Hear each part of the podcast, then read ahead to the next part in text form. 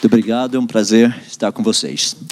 Eu sou físico, físico e matemático, trabalho na área de pesquisa, sou cristão e sou daqueles meio estranhos. Eu creio que a Bíblia é literal, inclusive Gênesis 1 e 2. E creio por uma razão bem simples. Não precisa fazer muita força. Que matemático a gente procura, matemáticos, físicos, nós sempre buscamos por um negócio chamado simetria simetria no universo, simetria de números, simetria nas equações. A gente sempre busca simetrias. Olha que coisa interessante. Gênesis capítulo 1 nos fala da criação dos céus e da terra. Gênesis capítulo 2 fala da árvore da vida. Apocalipse 21 fala da criação de novos céus e nova terra. Apocalipse 22 fala da árvore da vida. Se os dois primeiros não forem literais, que esperança eu e você poderíamos ter que os dois últimos serão? Isso é simetria. Difícil escapar, né? Eu não sei qual a sua posição teológica, acabei de falar a minha. E por que eu creio que é desse jeito. E como, eh, como físico também, ah, não existe uma razão do porquê não aceitar a literalidade desses dois capítulos. As pessoas falam assim, não, mas é que tem coisas ali que realmente são difíceis de entender. Ah, Deus escreveu dois livros. Eu sei que já vamos chamar de herege, mas deixe, deixe me completar dois livros. Um é o livro das suas palavras, a Bíblia. O outro livro está ali do lado de fora da janela. É o livro das suas obras.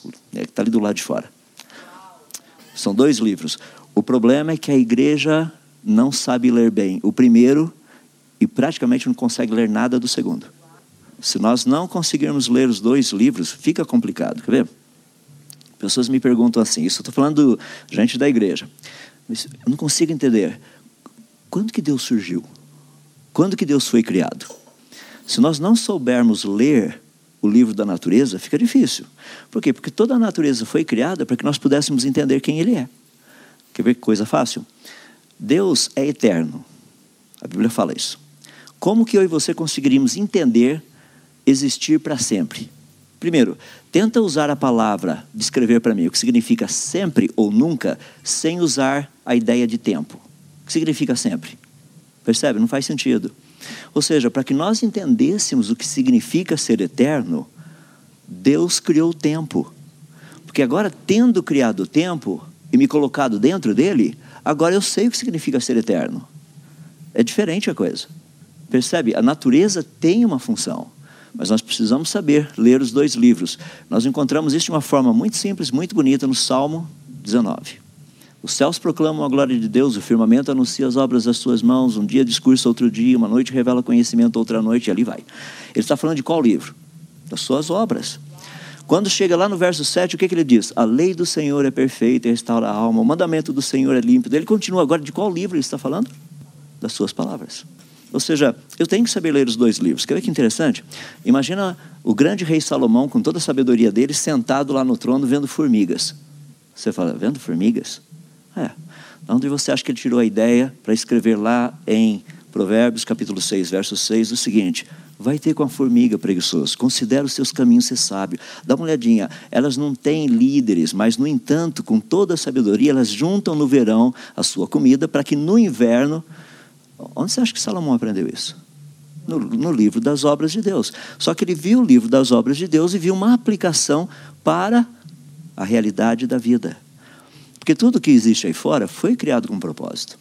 Eu queria tratar um pouco com vocês, dentro desse contexto que nós estamos vendo, de governabilidade, a função da igreja no meio de tudo isso, eu queria começar tratando talvez numa área que pouco a igreja tem, tem assim, trabalhado muito. Eu queria dizer que crianças sábias sabem como tudo começou. A gente tem que começar com essa geração nova. É ali onde a gente tem que trabalhar. Essas crianças precisam saber. Existe uma razão do porquê disso. Tá? Deixa eu primeiro dar uma, uma ligeira introdução.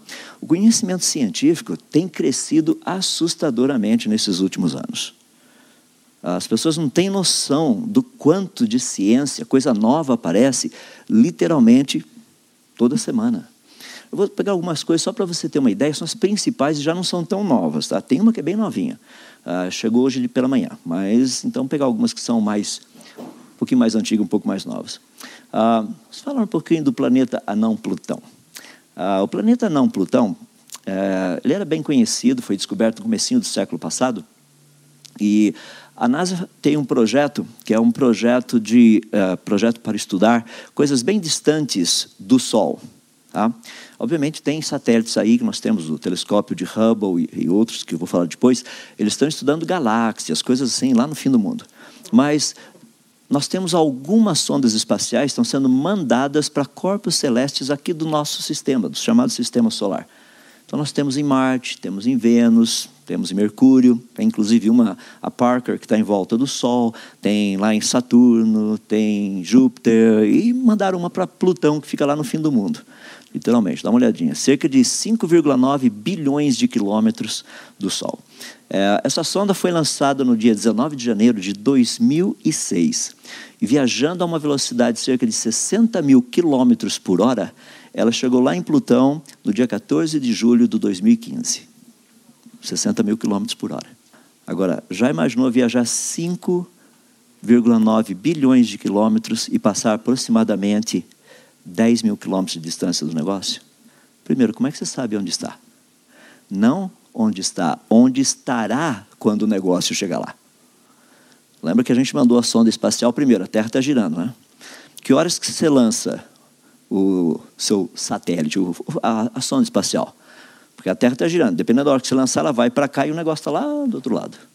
Então você tem que saber exatamente que horas vai ser lançado. Por isso que de vez em quando, quando você vê de um lançamento de um, uma nave espacial, alguma coisa assim, uh, aparece aquela ideia, tem uma janela de lançamento. Significa que o planeta está apontando na direção certa, que, ou seja, a base espacial, a base de lançamento, está apontando na direção certa. Então o que nós tivemos que fazer? Para mandar para Plutão, você teria que saber onde ele estaria dali nove anos e meio, que é quando ela iria chegar lá.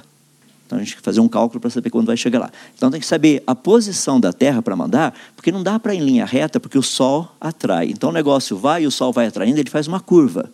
Mas para chegar lá também, teria um problema. Não tem combustível suficiente para mandar o negócio até lá. Então a gente vai ter que mandar esse negócio para passar pertinho do planeta Júpiter. Ele vai passar pertinho e Júpiter vai funcionar como se fosse um estilingue. Vai lançar coisa mais rápida ainda. Todos esses cálculos são feitos. E é espetacular, sabe por quê? A gente só consegue fazer esses cálculos porque a natureza possui leis. Leis que a regem. É possível fazer isso.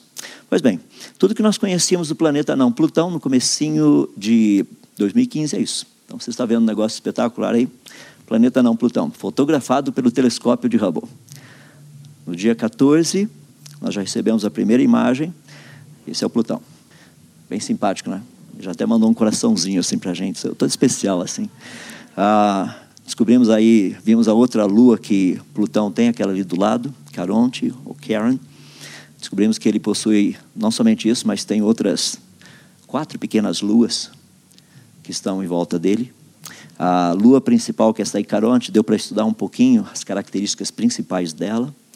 Vimos como ela interage com o planeta não Plutão. Estudamos um pouquinho até a superfície do planeta, porque foi possível tirar fotos específicas. Diga-se de passagem que a sonda espacial estava lá e o tempo para o sinal de rádio chegar de lá até aqui era de aproximadamente quase cinco horas e uns quebradinhos, quase seis horas. Já imaginou você chegar para o seu negócio lá e falar assim, vira, e o sinal vai. Ti, ti, ti, Seis horas depois ele vira. Daí ele manda o sinal de fora. Seis horas depois chega o sinal aqui, virei. 12 horas para você receber a informação, desde quando você mandou e voltou. Ou seja, precisou ser totalmente pro, é, programado. Agora, lembra que esse negócio está lá fora sozinho, né? Ah, ele tem que achar onde é que está o planeta para fotografar, ele tem que girar. A hora que ele vira para ver onde está o planeta, a antena dele não está mais virada para a Terra, então ela não recebe informação nem manda informação. Então ele tem que fazer tudo sozinho. Aí entra aquilo que nós chamamos hoje de inteligência artificial e deep learning. O negócio tem que aprender. O que, que eu faço agora? Não tem ninguém por perto, vou ter que fazer isso. É, então, tem muito conhecimento. Olha só que fascinante: um pouquinho da superfície de Plutão, mais um pouquinho da superfície dele. Essas montanhas aí têm mais ou menos 4 quilômetros de altura, tá? Um negócio assim espetacular. Tem umas marcas na, no gelo de Plutão que a gente está tentando entender exatamente por que essas marcas estão lá. Dá para ver um pouquinho aqui, cadeias de montanhas tá, no planeta. E aí entra um negócio que é muito legal. Por quê? Porque quando foram feitos os cálculos para essa sonda passar por Plutão, o Sol estava lá, Plutão está aqui. O ângulo foi calculado de tal maneira que a sonda, a sonda iria passar de lado, mas em ângulo. Porque a hora que ela viesse aqui, ela estaria atrás do planeta e o Sol estaria atrás do planeta não Plutão. Ou seja, uma linha perfeita. É mais ou menos o que aconteceu no domingo agora, não sei, de segunda-feira, né? domingo para segunda. Não sei quantos acordaram para ver o eclipse. Você nem sabia, né? Tá bom. Perdeu. Às três da manhã. Foi muito legal. Aqueles que estavam acordadinhos por aí puderam ver, espetacular. Mas de qualquer forma, por que foi importante colocar a sonda espacial todos esses cálculos mirabolantes feitos para ela passar por trás, do outro lado do planeta, e tirar uma foto do lado escuro do planeta com o Sol do outro lado? A resposta é simples, para a gente medir a atmosfera. Ele tem atmosfera. Essa é a foto que foi tirada com a sonda desse lado, está vendo o clarinho em volta? É que o Sol está do outro lado. Então nós sabemos até que Plutão tem uma, uma atmosfera, foi possível estudar muita coisa, mas o mais fascinante foi o seguinte: que todos acreditavam que Plutão seria um planeta assim, uma bolona de gelo totalmente parada, porque segundo a informação e a crendice popular que existe, esse negócio teria surgido há 4,5 bilhões de anos atrás. Ele não teria mais nenhum, nada, nada, nada, nada de aspecto geológico, coisa funcionando nele. E, no entanto, foi exatamente o contrário que nós encontramos tem atividade geológica, o planeta funciona, tem atmosfera e a lista de coisas vai. Então, cientistas agora estão tentando explicar como é que um negócio tão antigo se parece jovem. Parece que ele não tem tanto tempo assim de vida, né? Pelo menos a impressão que nós temos. Tem muita coisa aí para a gente estudar.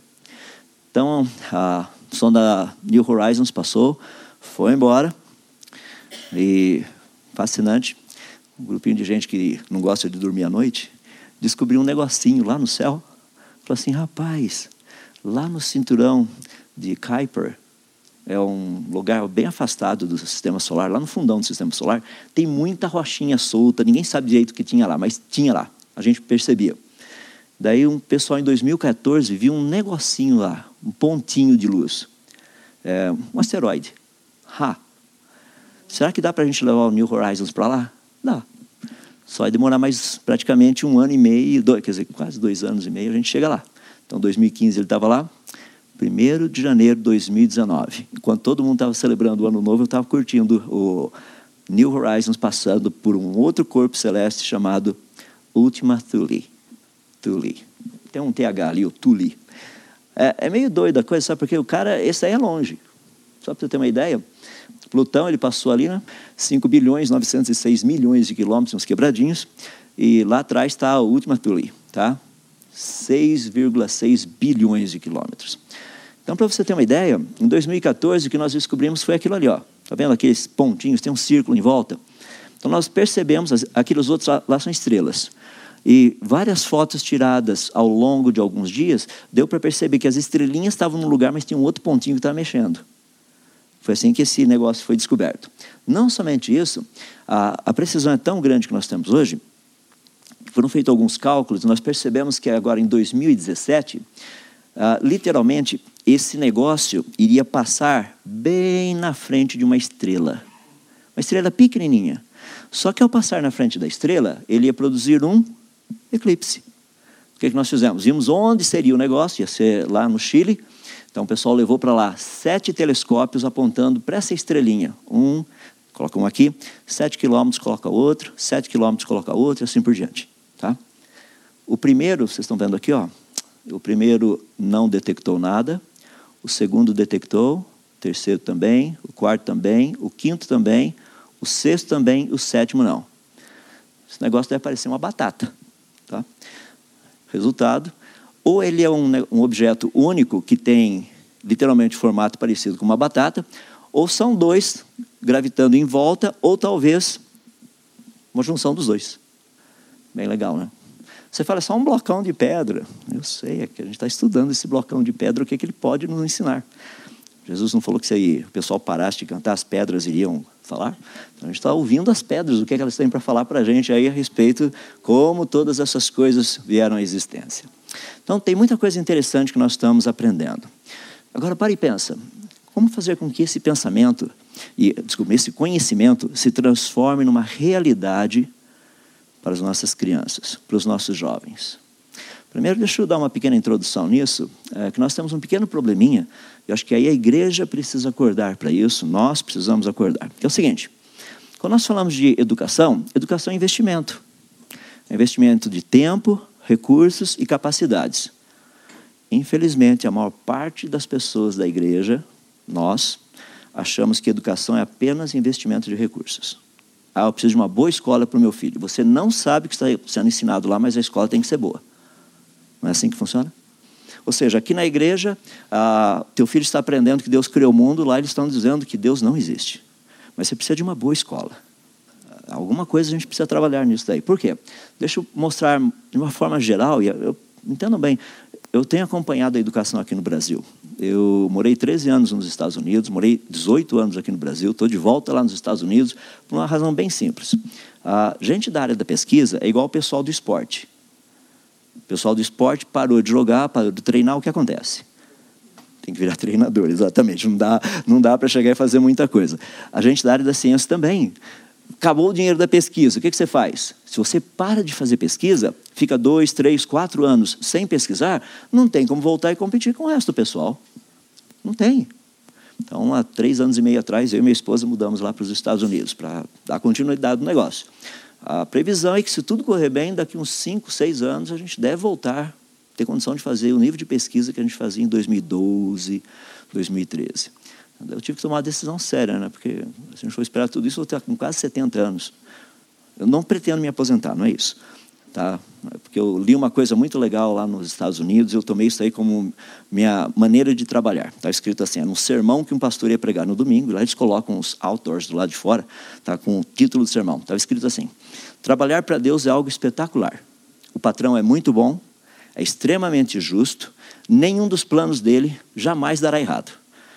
Além disso, os benefícios e aposentadoria são do outro mundo. Eu gostei da ideia. Isso aí mesmo. Eu estou nessa, essa é a minha filosofia de trabalho. Aposentadoria, no reino de Deus a gente não se aposenta, você sabe disso. Tá? Eu tenho amigos que, fantásticos, gente que trabalhou em áreas específicas aí, aposentaram, entre aspas, falaram, que legal, estamos aposentados, o que você vai fazer? Eu estou mudando para a África. É mesmo, que legal, o que você vai fazer lá na África? Não, a minha vida inteira foi fazendo isso, aqui agora eu vou fazer lá. Tem um pessoal lá de da missões que está precisando, eu vou lá ajudá-los. Quanto tempo você vai, vai ficar lá? Ó, a princípio a gente só sabe que está indo. Quando vai voltar a gente não sabe ainda. Quando o Senhor Deus quiser que a gente volte. Sabe, eu acho fascinante. Por quê? É, é uma visão de que, ei, tem uma outra geração para a gente impactar.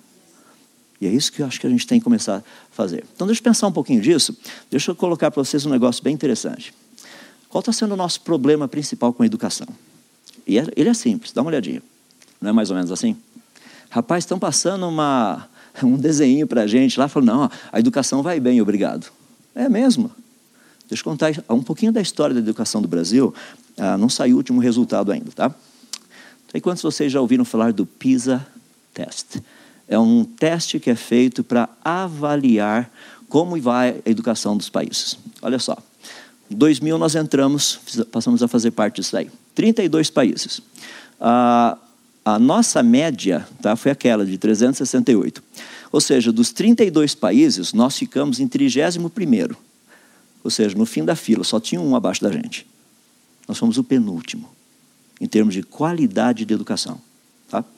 Daí, em 2003, teste foi feito de novo. Tinham 41 países participando, a nossa média 383. Você fala, que bom, subiu, né? É, de todo mundo subiu, a nossa continuou lá embaixo, ou seja, a, só nós somos o quadragésimo. Só tinha um país de novo atrás da gente.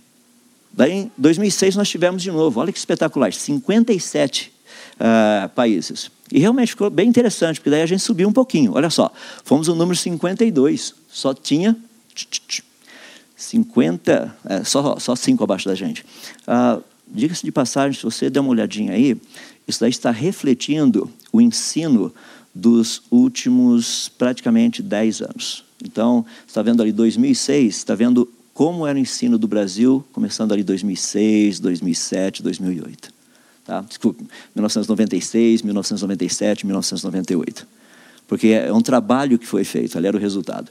2009, 61 países participaram, nós ficamos ali no número 50, uma benção, né? maravilha. 2012, 65 países participaram, a coisa começou a piorar, ficamos em 57. 2015, 70 países participaram, nós fomos o número 63.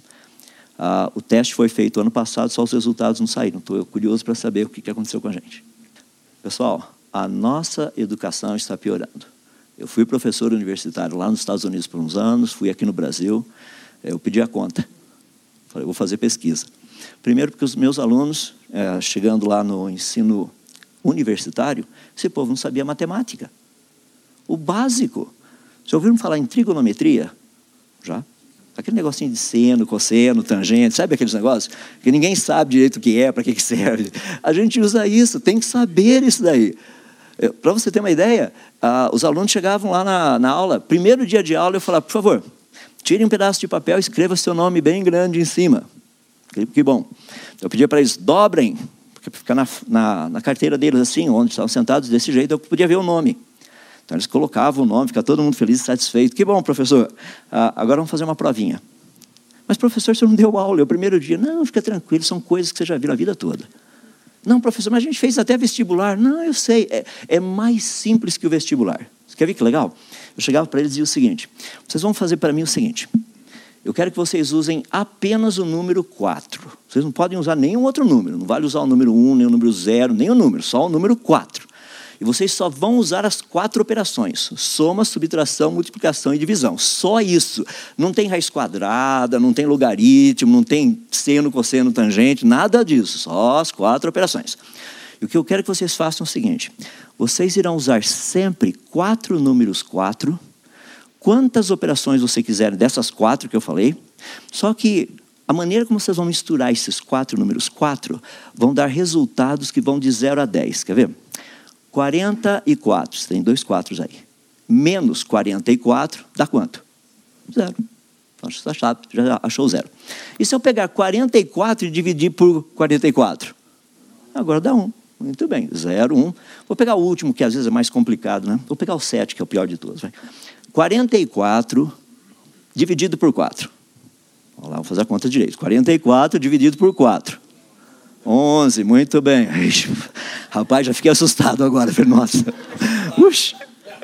44. Quantos quatros eu usei aí? 3. 44 menos 4 dá 11. 11 menos 4, agora usei os 4 quatros. 11 menos 4 dá? Maravilha. Então já mostrei para vocês como fazer o 0, o 1 e o 7.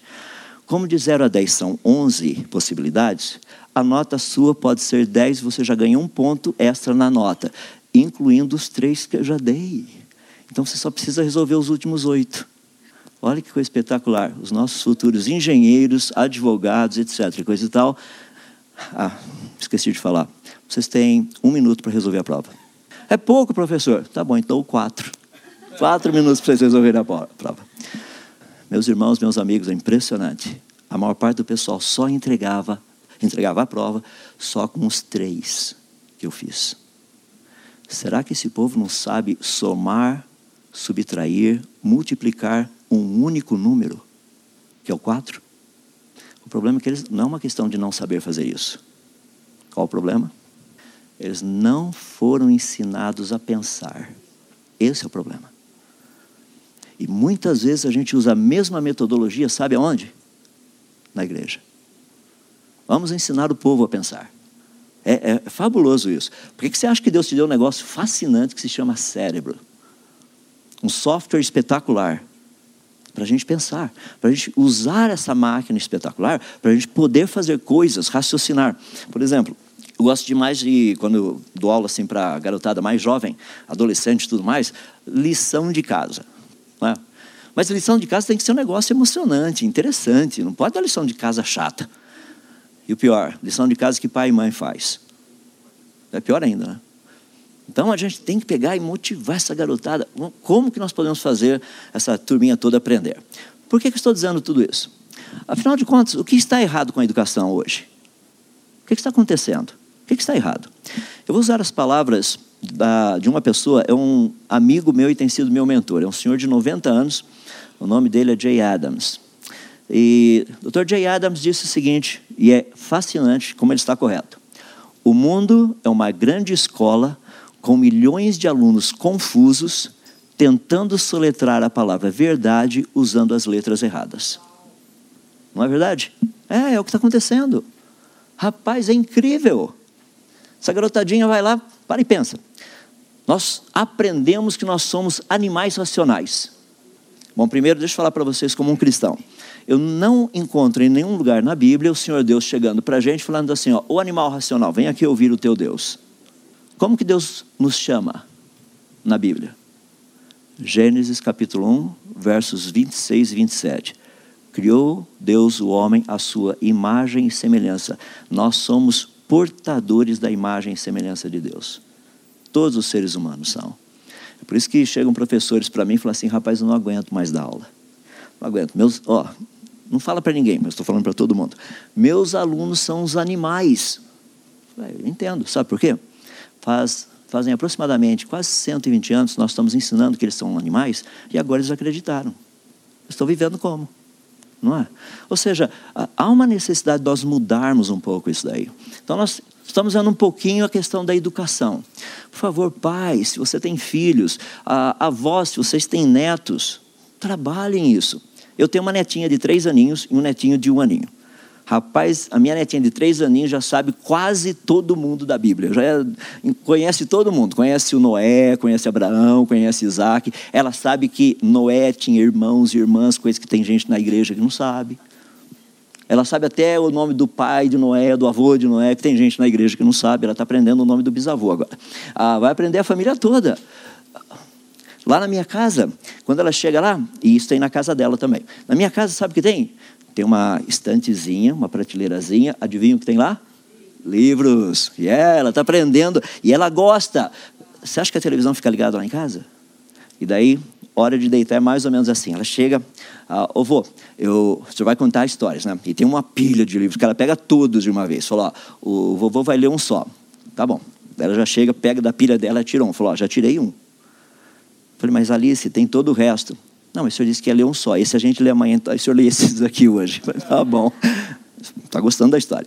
Depois de ler a história, geralmente ela gosta de ficar deitada um pouquinho lá com a gente, eu, minha esposa. Ela fala assim: vô, vamos conversar sobre animais.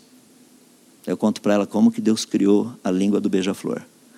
Por que, que o koala, a mãozinha dele é desse jeito? Por que, que o leão tem aqueles dentes grandões? Por que, que a chita consegue correr tão rápido? Como é que a águia consegue ver tão longe? Chegou no aniversário dela, adivinha o que ela queria? Um livro que falasse de animais. Três anos de idade, ela quer livro. Ensina a criança no caminho que deve andar, sabe? Quando ele for velho, ele vai ler a Bíblia. Agora, não leia, não ensine a criança a ler. Daí, quando ele for adolescente, você fala: Ó, oh, tem que ler a Bíblia. Você já leu a Bíblia hoje? Ali era resultado, ele cresceu lendo. Ela cresceu lendo. Agora a gente deixa essa garotada, o quê? Assistindo TV. Não é? Daí depois vai fazer o quê? Ah, meus filhos são um problema. Ah, eu entendo que tem filho que é problemático. Eu tenho três filhas. Eu sei disso. Sempre tem uma que é quase santa e o outro é quase o oposto, tá? E tem isso em toda a família, é normal isso. Por isso que Deus nos convida a entender como educar os nossos filhos. Posso dar só uma dica para vocês rapidinho? Duas palavrinhas importantíssimas no português. Lá na escola, o seu filho vai receber, seu filho, sua filha, ele irá receber informação. Na sua casa, ele irá receber formação. Separa os dois. Formação não é a escola que dá. Isso vem em casa. É o que antigamente o pessoal falava, né? Educação vem de casa. É, você aprender a se comportar como gente em casa, não na escola. É, deixa eu contar, eu, eu gosto de ilustrar um pouquinho para ver o quanto isso é importante. Eu estava num supermercado há pouco tempo atrás, ah, eu sou da cidade de Limeira, estado de São Paulo. Então eu estava lá, isso, um pouquinho antes de ir para os Estados Unidos, e uma senhora segurando um menininho de dois anos, o menininho queria pegar um pacotinho de bala que estava ali pertinho. E ele tentava, a mãe trazer. Então a mãozinha dele não chegava lá. Como a mão, não, a mão não chegava no pacotinho, mas a mão chegava no rosto da mãe, ele deu o maior tapa na mãe. Mas deu-lhe um tapa assim que, sabe, foi assim de desconcertar. Agora só estávamos ela, o filho e eu. Ela olhou para mim toda sem graça e falou assim: tem só dois anos, né? Eu falei assim: imagina quando tiver 15. Meus irmãos, sabe por que disso? Deixa eu contar uma historinha e ver se você faz a conexão. Segundo a teoria da evolução, com o tempo as coisas melhoram. Você sabia que tem um, um, número absurdo de evolucionistas dentro da igreja, que eles, é só deixar o tempo, vai curar meu filho. Aham. Isso é, como diz um amigo meu, pode tirar o equínio da, pre, da precipitação pluviométrica. Ou seja, pode tirar o cavalo da chuva, porque não vai acontecer isso daí. A gente tem que trabalhar com essa garotada, tem que ir lá, mexer, mexer. Pois bem, então já deu para entender um pouquinho o problema da educação. Percebe? Se nós quisermos fazer uma mudança radical, nós temos que preparar essa nova geração. Eles têm que ter os princípios. Lá na igreja onde eu participo, uma vez por mês nós temos um jantar comunitário. Então todo mundo vai. Sabe o que é interessante? Primeiro os adultos, os mais velhos se servem. E vem por idade. Vai descendo, descendo. A turminha lá de baixo, né, os últimos que querem ser os primeiros, não, os últimos serão os últimos. A Bíblia diz isso.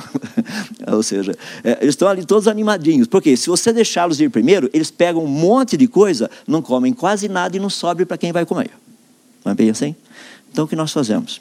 Fica lá atrás. Então o pessoal mais adulto vai pegando e tudo mais. E o pessoal adulto tem a tendência de ser um pouquinho mais consciente, que tem outros também né, que vão comer. É, porque essa garotadinha pequena não entendeu isso. Eles acham que o dono, eles são donos do universo, senhores do universo e é por aí à frente. A igreja é um lugar espetacular para a gente ensinar, por exemplo, hierarquia em termos de autoridade. É muito legal a gente ensinar isso. Não, aqui você não vai correr, não. Peraí, você pode correr lá fora, aqui dentro você não vai correr. Ou nesse lugar aqui você não vai fazer isso, lá você pode fazer. Percebe? E Inclusive, tem pais por aí que vão com os filhos para a igreja e levam uma cestinha de brinquedo. Se você faz isso, se arrependa. Igreja não é playground. Igreja é o lugar da adoração do Deus verdadeiro. E é tão bonito eles aprenderem, mas se começa em casa, se você faz isso na sua casa, adivinha o que vai acontecer? Na igreja vai ser normal. O problema é que isso não acontece em casa. Por isso que não acontece na igreja também. Então a gente precisa começar a trabalhar um pouquinho mais esse aspecto da educação. Deixa eu falar um pouquinho do desafio que nós temos, que é algo espetacular nisso. Eu digo isso porque o que estou falando para vocês é o que eu fiz com minhas filhas, fiz fazendo com meus netos, e é, é assim que tem que acontecer. Uma mente curiosa jamais ficará entediada. Pode ter certeza disso. Se teu filhinho, tua filhinha, se teu adolescente, se tua adolescente está entediado, adivinha o que está acontecendo. A gente precisa trabalhar um pouquinho mais com a mente. Ah, quando minhas filhas eram pequenas, eu usei uma, um método bem interessante de ajudá-las. Ah, nós estávamos morando nos Estados Unidos naquela época, eu era aluno, então, já viu, aluno tem a, a gente usa aquela famosa frase aqui no português, né? Money que é good, nós não have. Então a gente estava lá assim, duro como podia estar, mas tem biblioteca pública lá, dá para pegar livros. Então o que, é que a gente fazia? Chegava com as meninas, ó, hoje, então sábado elas já sabiam, desde quando nós chegamos lá, nós criamos um hábito, tá? Precisa ter hábito, precisa ser consistente. Então, sábado nós íamos lá para a biblioteca. Eu chegava para elas assim, ó, caso é o seguinte, papai vai falar algo muito importante para vocês. Vocês só podem levar 10 livros cada uma, não mais do que 10. Só 10. Ah, pai, só 10.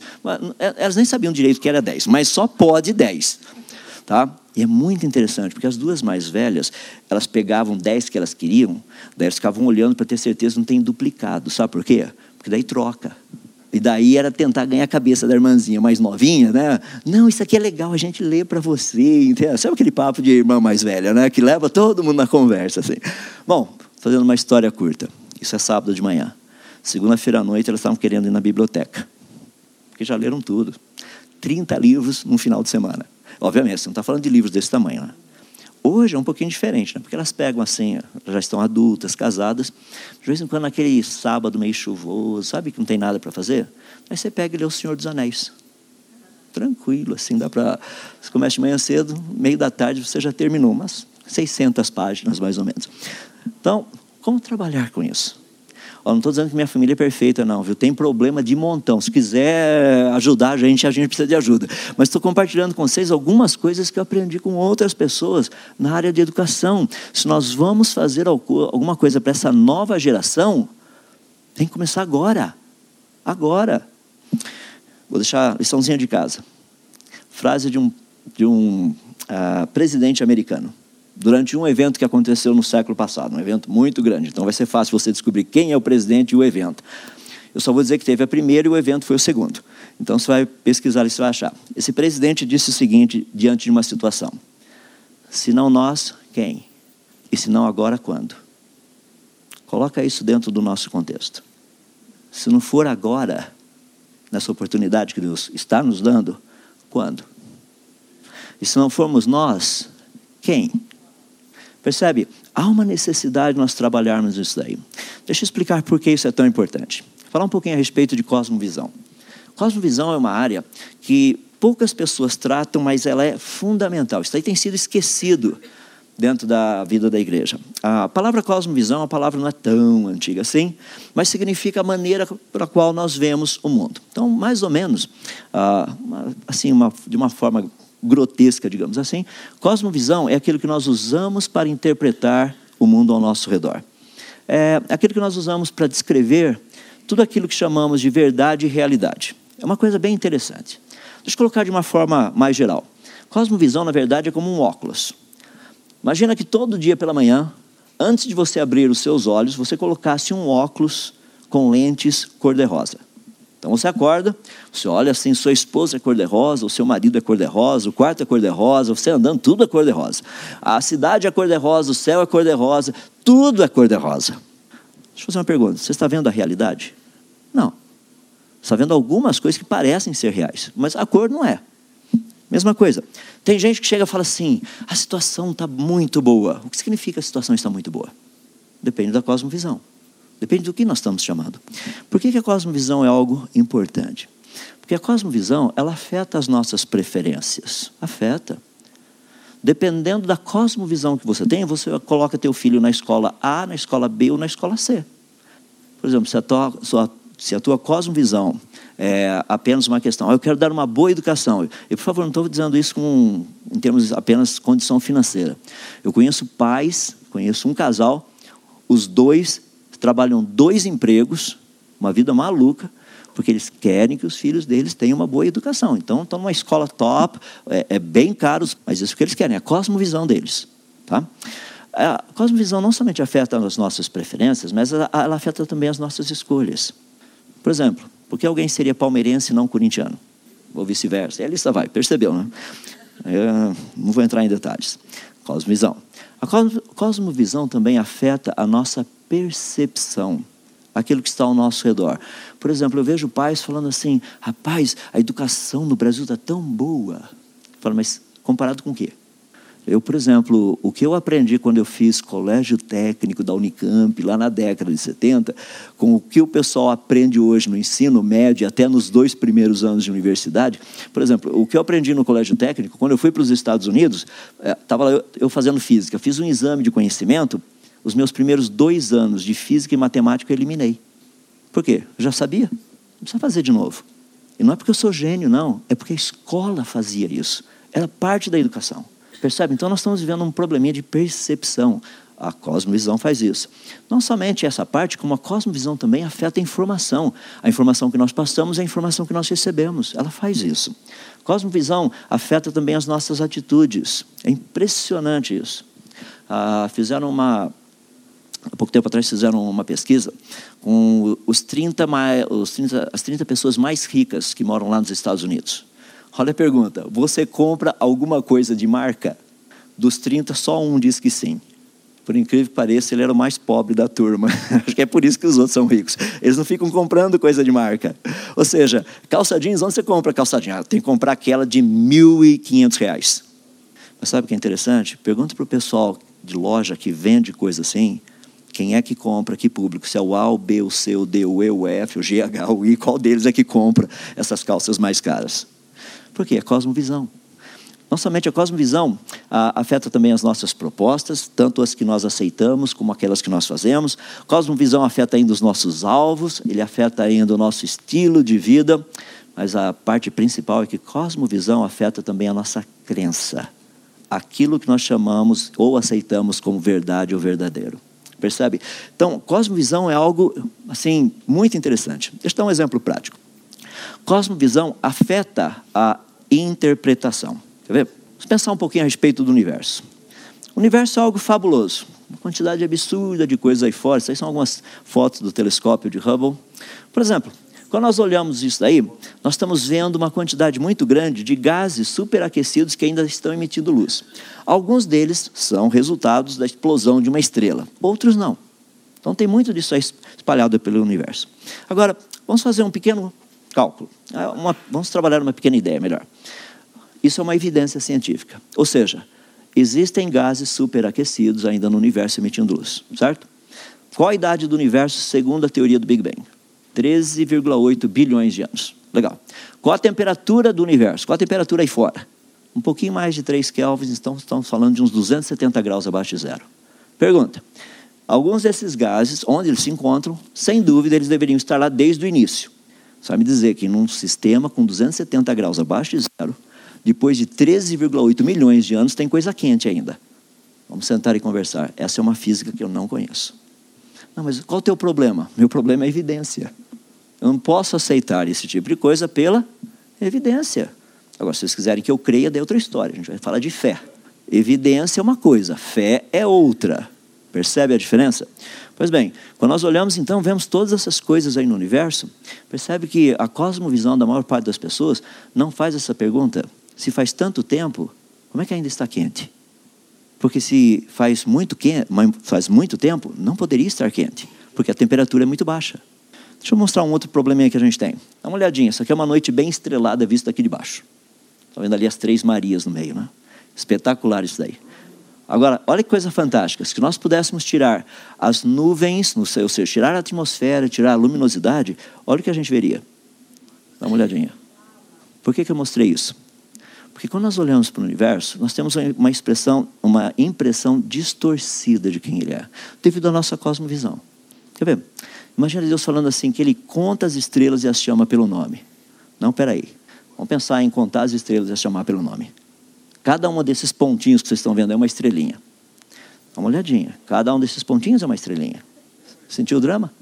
Tenta contar. Ah, contar, tá, a gente vai contar, vamos contar, tudo bem, dá nome. Ótimo, deu nome. Por favor, me diga qual é qual agora. Sem olhar na sua planilha Excel, onde é que está o negocinho. Só me diz qual delas. Percebe? Mas isso aí são coisinhas pequenas. Por exemplo, nós temos galáxias com dezenas de bilhões de estrelas, com centenas de bilhões de estrelas, com dezenas de trilhões de estrelas. Uma quantidade absurda desse negócio aí fora. É, é imensa coisa. Olha só. Formas diferentes, estruturas diferentes. Tem tantas galáxias que nós vemos galáxias passando na frente de galáxias. É, não em termos de corrida, mas tem uma por trás, outra aqui na frente, esse tipo de coisa. Uma foto como essa, por exemplo, só esses pontinhos que existe um círculo amarelo em volta, são estrelas. Todos os demais pontinhos que vocês estão vendo aí são galáxias. É que estão tão distantes que você não consegue ver a forma. Só um pontinho de luz lá no fundo do universo. Dentro de cada um desses pontinhos existem centenas de bilhões de estrelas. Você pega uma foto como essa aqui, eu vou, são só galáxias, vou pegar aquele pedacinho ali do meio e ampliar, porque a resolução é boa. Dá uma olhadinha. Galáxias. Daí nós olhamos para todas essas coisas e a gente começa a fazer algumas perguntinhas, não é? Primeira delas, quantas estrelas tem no céu? Bom, o pessoal da matemática é fácil responder, né? o dobro da metade. Você já resolveu o problema ali, matou na, no, na lata. Mas quantas estrelas tem? Nós temos uma noção de luminosidade. Quanta luz um corpo celeste produz?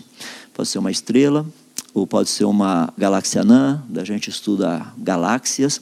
Daí eu estudar a luz que está chegando até a gente, de todas essas galáxias, ah, nós descobrimos algo muito interessante. É que, isso é 2003, que no universo existe pelo menos três vezes mais estrelas do que todos os grãos de areia de todas as praias de todos os desertos do nosso planeta. Tá? Nós estávamos errados. A gente tem que voltar e trabalhar, porque não são três vezes mais, são dez vezes mais. Agora, imagina o Senhor Deus falando assim: A quem me comparareis para que eu lhe seja igual? Diz o Santo. Levantai o alto os olhos e vede quem criou essas coisas aquele que faz sair o seu exército de estrelas, todas bem contadas, as quais ele as chama pelo nome. Percebe coisa fascinante? Agora, deixa eu mostrar como a cosmovisão atua nisso. Dois grandes cientistas estudaram o universo. Quer dizer, mais, muito mais. Mas vou pegar apenas os dois como exemplo. Uh, Steven Weinberg recebeu um prêmio Nobel em 1979. Arthur Compton recebeu um prêmio Nobel no ano de 1927. Os dois estudaram o universo. Os dois viram todo esse negócio fabuloso. Inclusive, Weinberg teve condição de ver muito mais porque metade do século passado. Tá? O Compton, Dr. Compton, ele viu lá no começo. Inclusive, o pessoal da física já lembra do efeito Compton. Tá? Ele é o cara. Tá? Olha o que Stephen Weinberg disse. Quanto mais o universo parece ser compreensível, tanto mais ele parece não fazer sentido. Espera aí. Como é que é o negócio? Quanto mais o universo parece ser compreensível, hum, tanto mais ele parece não fazer sentido. É, porque a posição dele, sabe qual é? Ele era ateu, ele acreditava que tudo teria surgido espontaneamente. Agora, seria mais ou menos como alguém explodir esse local aqui, e a gente chega aqui, as cadeiras estão perfeitamente organizadas, no lugar certinho, na ordem certinha. Só assim, mas não explodiram o lugar aqui? Explodiu. Como é que caiu tudo no lugar certinho desse jeito organizado? Isso não faz sentido. Percebeu o problema? A cosmovisão dele fala assim: não faz sentido o universo ser organizado. O outro que estudou o universo, olha o que ele disse. Para mim, fé começa com a compreensão de que uma inteligência suprema trouxe o universo à existência e criou o homem. Não é difícil para mim ter esta fé, pois um universo organizado e inteligente testifica a favor da maior afirmação jamais pronunciada: no princípio, Deus. Os dois estudaram o mesmo universo. Por que eles chegaram a conclusões opostas? Os dois perceberam que o universo é organizado, que existe organização, existe sinais de inteligência. Um disse, não faz sentido. O outro disse, faz todo sentido. Cosmo, visão. Por que, que nós precisamos, portanto, trabalhar com os nossos filhos, com os nossos jovens? Porque eles estão recebendo uma cosmovisão. Eles estão. Deixa eu fazer uma pergunta. A de Deus ou a do outro? Percebe? Há uma necessidade. Tem uns jovens estudantes aqui, né? Qual a quantidade de informação que a gente recebe? Já imaginou a gente chegar e comparar com a Bíblia o tempo todo? O difícil é que a gente nem sabe onde na Bíblia fala isso, né? Vamos começar por aí. Percebe? Nós somos analfabetos bíblicos. Nós somos. Por exemplo, alguém gostaria de citar, por ordem alfabética, os 37 livros do Velho Testamento? Ou só na ordem que eles aparecem? Tá bom, na ordem que eles aparecem. O que, que vem depois de Naum? Naum, tem esse livro na Bíblia? Tem, tem sim. Ou se quiser citar, percebe a, a, o nosso problema? A gente precisa trabalhar com isso. Fazer decorar. Durante a minha adolescência, que foi meio esquisita, porque eu vivia com um povo que gostava de fazer coisas esquisitas, sabe o que é o nosso desafio de vez em quando? De quinta-feira à noite a gente ia para a igreja, olha só, a gente lia a Bíblia igual uns doidos. E olha o jogo. Começava a ler, e a gente ia aqui achar onde é que estava. Não falava livro, não falava versículo, capítulo. Ele começava a ler. Hum, isso daí tem cara de Abacuque. Começava lá, ah, isso daí é sofonia, certeza. Sofonias é que usou essa expressão. As pessoas nem sabem que no Velho Testamento teve um, um profeta chamado Sofonias. Como é que a gente percebe o nosso problema? Tem que trabalhar um pouquinho mais. Por quê? A gente já está dentro desse contexto de cosmovisão e revelação. Isso é muito importante. Por quê? Porque nós estamos vivendo uma época em que nós queremos conhecer a verdade. Não é? Não é mais. Deixa eu mostrar por quê. Existem meios para nós conhecermos a verdade e compreendermos a realidade. Quer ver uma coisa meio doida? Tudo que existe é feito de átomos. Tudo. Vocês estão sentados numa cadeira que é feita de átomos, a roupa que você está vestindo é de átomos. O fascinante é que átomo não tem cor. Alguém gostaria de explicar por que a tua roupa, que é feita de átomo, que não tem cor, tem cor? Você fala, bom, é, isso é problema de vocês, os físicos aí, né? Eu sei, é problema nosso. Depois, eu não vou explicar agora porque vai gastar muito tempo. Mas, ó, nós usamos os nossos sentidos para tentar definir, conhecer a verdade, a realidade. Nós usamos também a nossa razão. Por exemplo, teve um eclipse agora. Eu estava lá olhando, estava a lua, de repente a sombra da Terra vai passando. E adivinha que a sombra não era quadrada, nem plana, era esférica. Você fala, mas é só uma projeção, eu sei, mas lembra que o planeta está girando, né? Como demorou aproximadamente três horas o eclipse, de ponta a ponta, desde quando começou até quase quando terminou, foram quase quatro horas. Então, se o planeta fosse perfeitamente é, plano, ele teria que virar um pouquinho e a sombra daria a perceber que ela sair de uma esfericidade para ser um pouquinho elíptica. Essa é uma evidência que a Terra não é plana, embora muitas pessoas por aí estão dizendo que a Terra é plana. Tanto é que agora, em março, já tem um pessoal bem animado aí. Tem um povo lá da cidade de Macapá, lá no Amapá. E tem o pessoal lá de Porto Alegre. Vamos botar uma vara mais ou menos de um metro e meio de altura, certinho. em pé, 90 graus em relação ao horizonte, e no, no equinócio agora, tá? Tá chegando, que é o de primavera, a, é, primavera, de verão, primavera aqui embaixo, de verão não, de outono aqui embaixo. Ah, sabe o que vai acontecer? A gente vai medir a sombra do Sol. Mas por que você vai medir a sombra do Sol? É simples, porque se a Terra é plana, a projeção da sombra nessa varinha de um metro e meio vai ser igual, tanto lá quanto em qualquer outro lugar do planeta, ao meio-dia. Como nós estamos no mesmo fuso horário, é fácil fazer isso. Então o povo lá vai medir, o povo de lá vai medir. A gente está planejando até fazer uma videoconferência para todo mundo ver. Se for igual, a Terra é plana. Daí eu vou ter que jogar minha física fora e vou, vou vender picolé na praia. Posso garantir que a sombra vai ser diferente. Vamos usar razão, os nossos sentidos, coisas assim. Ah, também a gente usa a intuição é? para descobrir a verdade, entender a realidade. É, esse é o mecanismo principal, essas coisas aí. Agora, olha que coisa fascinante. Logo no início, ah, nós percebemos na, nas Escrituras que o próprio Deus, Ele, que é o autor da verdade absoluta, autor da realidade, revela para as suas criaturas o que seria essa verdade absoluta. Já pensou que coisa espetacular? Deus chegando para Adão falando: Adão, você é ser humano. Senhor, muito obrigado. É porque eu estava aqui discutindo com a Eva, nós percebemos que os peixes respiram. E a gente também respira. A gente está discutindo aqui se nós somos peixes. Não, vocês não são peixes, não. Pode ficar sossegado. E também, senhor, quebrou um galhão, sabe? Porque a gente está vendo uns, uns pássaros ali respirando e a gente também respira.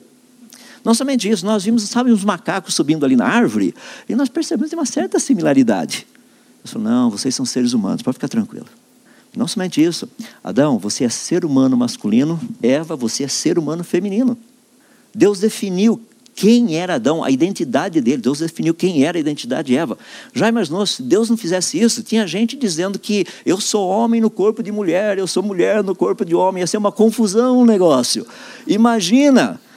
Não é? Ia ter que mudar de país, porque está sendo ameaçado, coisas assim. É, seria um problema esse. Grande problema. Mas Deus definiu quem é você, Ele definiu quem, quem sou eu. Sabe qual é o problema que nós temos hoje? Existem pessoas que não sabem quem elas são, mas na verdade, dentro do corpo dela tem 100 trilhões de células gritando igual doidas: você é isso, ou você é XX, ou você é XY. Não interessa o que você sente, é isso que você é. Só isso, é simples. Agora, quando a gente remove a verdade absoluta, o que, que sobra? Olha só, a verdade absoluta de Deus afetava os sentidos de Adão e Eva, afetava a razão de Adão e Eva, afetava a intuição de, de Adão e Eva. Quer ver como é simples? Tem dia que você acorda pela manhã, não está muito legal não, dá a impressão que Deus não nos ama, não é verdade? A tua impressão é verdadeira ou é falsa? O dia que você peca mais, o dia que você peca menos, qual dos dois dias Deus te ama mais? Não muda. Percebe? A gente não vai pelos sentidos. Adão podia chegar um dia, tá meio desanimadinho lá, falar, eita, cuidar do jardim de novo, sabe? Que coisa assim. Não, mas Deus mandou cuidar. Eu vou fazer isso. E ele vai e faz. Ou seja, a verdade absoluta permeava a mente deles. Adão não ficava ouvindo a si mesmo. Como a gente faz o tempo todo, né? A gente chega e fala, aquela pessoa de novo, já sei o que ela vai pedir. Ela nem chegou, não falou nada, já, você já está falando com você mesmo. Tá? Olha o que a gente deveria fazer. A pessoa está chegando, o que, que você vai falar para você? Nada. Você vai ouvir o que a palavra de Deus fala para a gente. O que é? Sede membros uns dos outros. Levai as cargas uns dos outros. Está vendo o irmão lá de novo. Tá? Como é que a gente trabalha isso daí? O que, que o irmão quer? É, sabe que é. De, ó, você vai me desculpar, eu sei que é, é chato, mas sabe que acabou o dinheiro de novo? É mesmo, irmão. Está acabando rápido, hein? É a quarta vez esse mês, exato. É, vamos fazer o seguinte: eu vou resolver o problema do irmão. Eu vou ligar para um amigo meu que tem um segundo emprego para o irmão. Eu estou resolvendo o problema dele. Qual o problema que a gente tem com essa questão? O que, que está escrito lá nas Escrituras? Paulo falando lá para os Tessalonicenses: não quer trabalhar? Também não coma. Mas não tem irmãos que algumas vezes estão passando, realmente aconteceu alguma coisa, uma enfermidade, alguma coisa ali na vida, agora eles precisam do auxílio aí é outra história. Percebe? Nós precisamos entender a verdade absoluta de Deus. Deus me diz como trabalhar com todas as situações, não com algumas. Todas estão nas Escrituras. Agora, para e pensa: se nós rejeitarmos a verdade absoluta de Deus, essa verdade revelada, o que, que vai acontecer? Daí o processo fica assim: ó, agora eu não tenho mais Deus revelando a sua verdade. Agora eu tenho que usar os meus sentidos, a minha razão, a minha intuição, para descobrir a verdade absoluta, para daí tentar entender quem é Deus. Agora nós chegamos no ponto do porquê existem tantas religiões no mundo. Não é verdade? Olha, dá uma olhadinha nas Escrituras. Deus já disse como Ele quer ser adorado. Isso não, tá, não, tá, não é de livre escolha para a gente escolher. Deus disse: Eu quero ser adorado desse jeito, eu quero ser servido desse jeito, eu quero ser amado desse jeito. Por exemplo, Deus chega para nós é, e diz o seguinte: Olha, amarás o Senhor teu Deus de todo o teu coração, de toda a tua alma, de todo o teu entendimento. A gente chega e fala assim: Caramba, olha o que Deus está pedindo para a gente. Peraí, sabe por que Ele está pedindo isso? Porque Deus diz assim: Eu te amo de todo o coração, de toda a alma, de todo o meu entendimento. Estou pedindo para você fazer aquilo que eu faço por você o tempo todo. Eu te amo assim. Percebe? Se nós não tivermos a cosmovisão correta, agora eu vou ter que entender quem é esse Deus. Como que Deus quer ser adorado? Ah, olha só, na minha igreja o dízimo é 10%, mas como a situação está ruim, a gente baixa para 9%. Então vem aqui, a igreja quer 9%, e a gente parcela em três vezes, tá? Sem problemas. Percebe a dinâmica? É 20? Está inflacionado a coisa, precisamos conversar aí.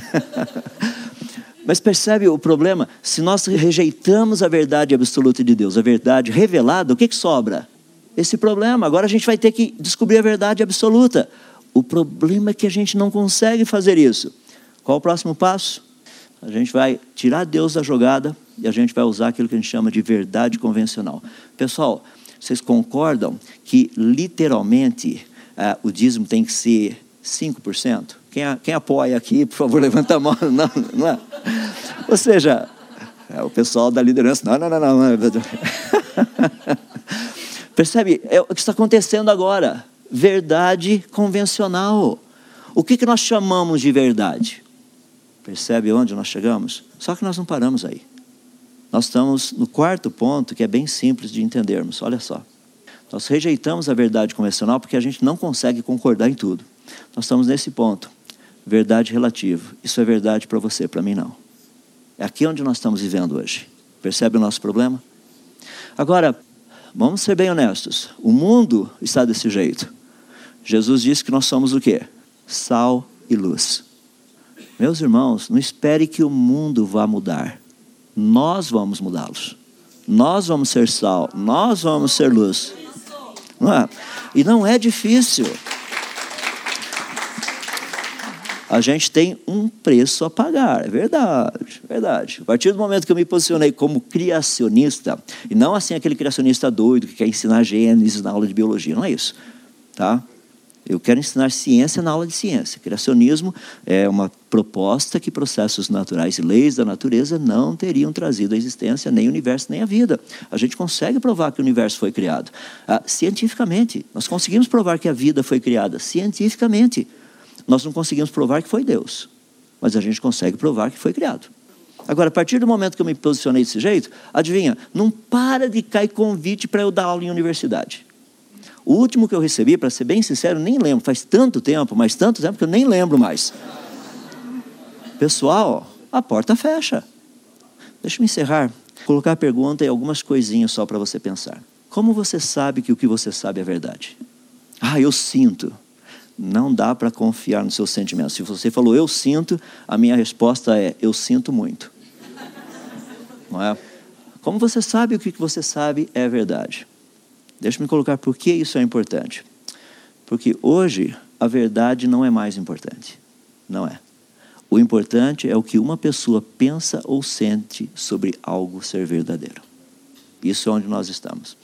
E é em cima disso que eu quero tratar, trabalhar com vocês amanhã, para a gente desenvolver um pouquinho mais. Porque se nós entendermos a situação, onde nós estamos, nós vamos ter condição realmente de ajudar essa nova geração.